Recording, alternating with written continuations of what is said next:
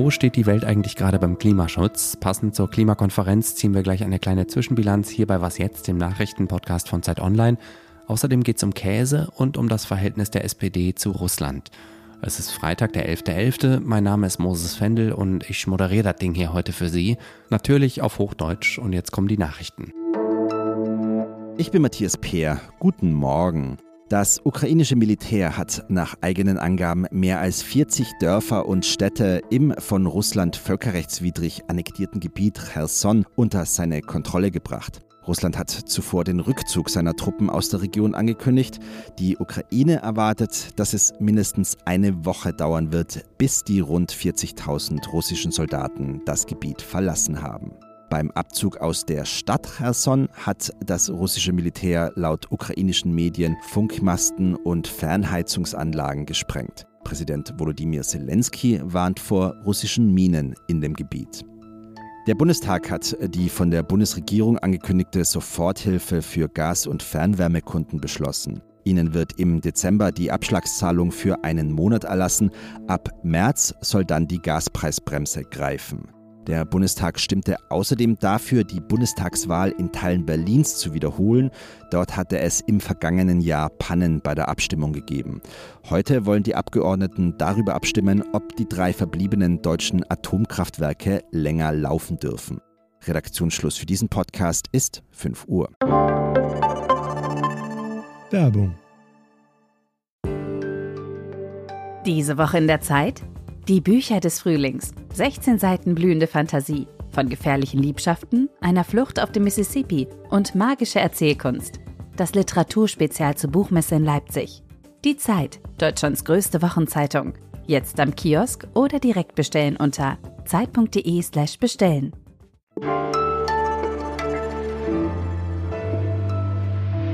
Fast sieben Jahre ist es her, dass sich die Länder der Welt in Paris darauf geeinigt haben, die Erderwärmung, wenn möglich, auf anderthalb Grad zu begrenzen. In diesen Tagen sitzen sie wieder einmal zusammen, um über den weiteren Weg dorthin zu beraten, dieses Mal in Ägypten. Neue Daten zeigen, dass bisher kein Land der Welt genug dafür tut, die Pariser Klimaziele tatsächlich zu erreichen. Elena Erdmann aus unserem Wissensressort hat sich die Ergebnisse mehrerer aktueller Berichte zum Klimaschutz genauer angeschaut. Hi Elena. Hi Moses. Die Vereinten Nationen sagen, dass 2022 ein verlorenes Jahr für den Klimaschutz ist. Woran liegt das? Ja, da muss man sagen, letztes Jahr in Glasgow, da gab es ja einige neue Zusagen für die NDCs, also für die Klimaziele. Das heißt, jedes Land muss ja immer sagen, was es sich vornimmt, wie stark es seine Emissionen reduzieren will. Und alle fünf Jahre war eigentlich in Paris-Vertrag geregelt, sollte man das updaten. Das war jetzt letztes Jahr, aber da haben die halt gesehen, dass es bei weitem nicht ausreicht, um 1,5 Grad zu erreichen und dass die Klimaziele insbesondere auch schon bis 2030 erheblich verbessert werden müssen. Deswegen wurde dann in Glasgow eigentlich gesagt, jetzt sollen am besten nächstes Jahr nochmal neue Klimaversprechen kommen.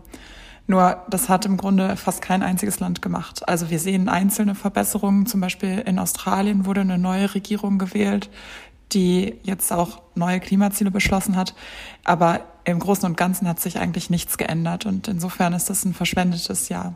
Bei wie viel Grad Erwärmung landen wir denn bis 2100, wenn alle einfach so weitermachen wie bisher? Zum Glück scheint es nicht mehr so, als ob alle so weitermachen wie bisher, sondern einiges wurde ja jetzt schon auf den Weg gebracht. Ne? Also man hat ja solche Sachen wie einen vereinbarten Kohleausstieg bei uns, aber auch in anderen Ländern passieren da schon einige Dinge. Und wenn wir diese ganzen Maßnahmen uns anschauen, dann sieht es jetzt aktuell gerade so aus, als ob wir eher so bei 2,7 Grad landen würden. Aber das ist natürlich viel zu wenig. Bisschen besser sieht's aus, wenn wir uns die Klimaversprechen angucken.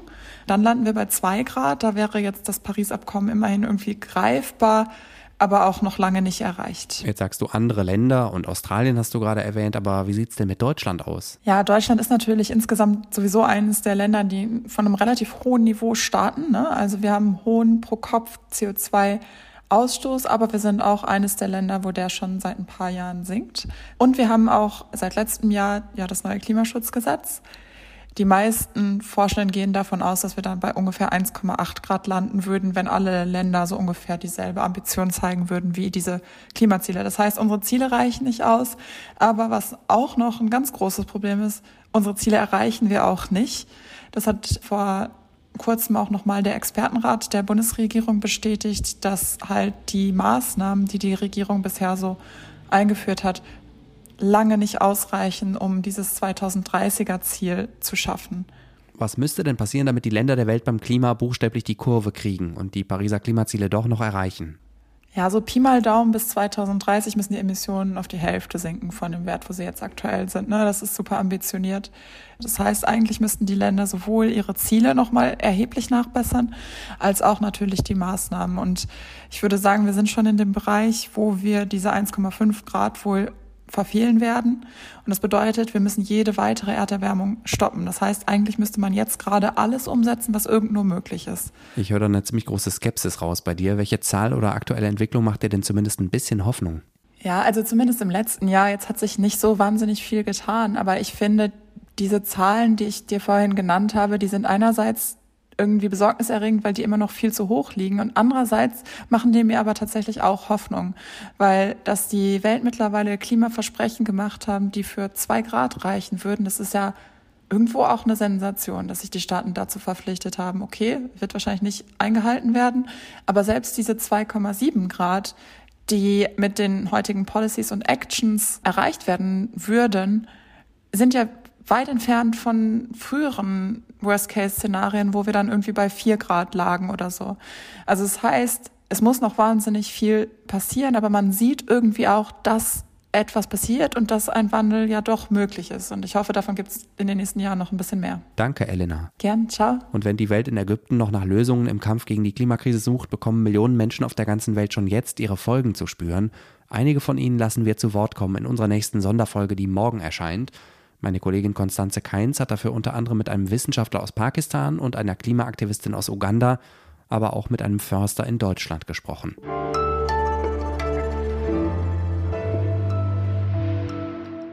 Und sonst so? In der Stadt Newport im Süden von Wales ist vor gut einer Woche der beste Käse der Welt gekürt worden. Kein Witz, da hat dieses Jahr eine Art Käse-WM stattgefunden, die World Cheese Awards. Mitgemacht haben knapp viereinhalbtausend Käse aus mehr als 40 Ländern. Jede Fußball-WM ist ein Witz dagegen. Ich vermute, dass es recht intensiv geduftet hat am Ort des Geschehens. Eine interessante Nebengeschichte finde ich, dass trotz des Krieges auch 39 ukrainische Käse am Wettbewerb teilgenommen haben. Eine ukrainische Käsevertreterin hat dem Sender CNN sogar gesagt, ihre Branche würde mit Käse einen Beitrag zum Krieg leisten. Das finde ich jetzt ein bisschen zu martialisch ausgedrückt, aber mein Land ist halt auch nicht angegriffen worden.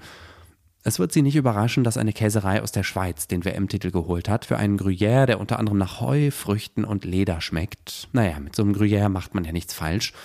Was ist eigentlich Ihre Lieblingskäsesorte und welche Fragen haben Sie zum Thema Käse? Schreiben Sie mir eine Mail an wasjetzt.zeit.de. Wenn, sagen wir mal, 50 Mails kommen, kriegen Sie nächstes Jahr eine Spezialfolge, die ich direkt aus einer Käserei moderieren werde.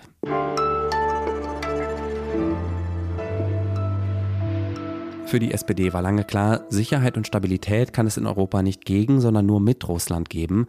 Diese und weitere zum Teil jahrzehntealte Gewissheiten über die Russlandpolitik hat der Beginn des russischen Angriffskrieges in der Ukraine ins Wanken gebracht.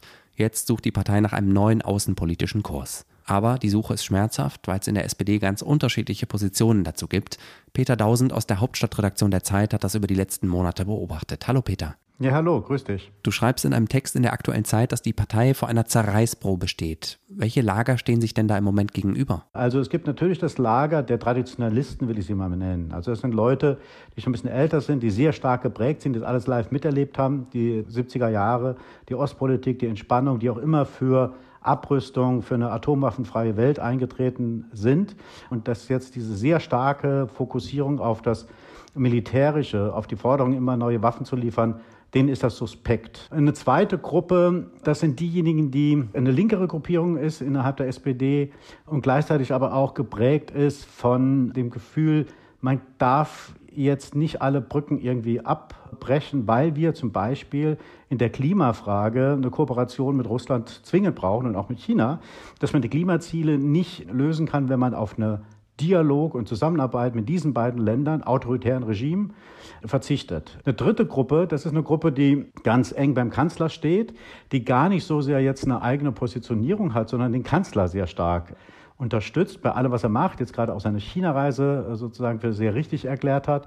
Warum machen die das? Ja, weil die sind nicht so sehr jetzt einer bestimmten politischen Richtung im Sinne von so und so müssen wir gegen China oder gegen Russland jetzt vorgehen, ähm, äh, interessiert aus meiner Beobachtung, sondern primär am Machterhalt. Also der Kanzler muss als eine starke Figur rüberkommen und deshalb braucht er Loyalität und Unterstützung. Ja, und du schreibst ja auch noch von der vierten Gruppe, oder? Die fand ich besonders interessant. Ja, die finde ich auch total interessant, weil das sind halt junge Leute, 49 Jusos sind allein im Bundestag, in der Bundestagsfraktion. Also die sind nicht mehr geprägt von diesem ganzen Willy Brandt-Primborium und äh, dieser Ostpolitik, sondern die sind geprägt von den aktuellen Bildern, die man aus Russland sieht. Beginnend mit dem, ich sage jetzt mal, Niederknüppeln der LGBTQ-Aktivisten in Moskau vor ein paar Jahren oder wie Oppositionelle unterdrückt wurden, Nawalny als Beispiel. Und jetzt auch natürlich von den Bildern aus der Ukraine, wo die russischen Soldaten ja ganze Dörfer und Städte niedergemacht haben. Und die Menschenrechtsfrage ist für die total zentral. Welche der vier Gruppen hat denn jetzt die besten Chancen, sich durchzusetzen? Oder finden die vielleicht doch noch sowas wie einen Common Ground, auf den sie sich einigen können? Na, Sie müssen, glaube ich, zuerst einmal eine gemeinsame Haltung im Blick auf die Vergangenheit finden. Aber ich glaube schon, dass es eine Chance besteht, eine Common Ground zu finden. Das wird aber, glaube ich, auch noch ein bisschen dauern. Aber ich glaube halt, was ist der Fluchtpunkt in der Zukunft? Das ist sozusagen diese Balance aus Abschreckung. Es ist wieder klarer, dass wir uns auch vor Russland stärker schützen müssen. Das ist, glaube ich, vielen auch wirklich klar geworden. Und gleichzeitig aber auch Kooperation in Dingen, die zwingend notwendig sind, wie beispielsweise Klimaschutz. Also das kann eine Formel sein, auf die man sich einigt. Aber das wird erst richtig greifen können, glaube ich, wenn äh, Wladimir Putin nicht mehr der starke Mann in Russland ist. Danke, Peter. Ja, sehr gern. Vielen Dank, dass ich dabei sein durfte. Das war was jetzt am Freitagmorgen. Heute Nachmittag ist Ole wieder hier um 17 Uhr mit dem Update. Ich bin Moses Fendel und wünsche Ihnen jetzt ein schönes Wochenende.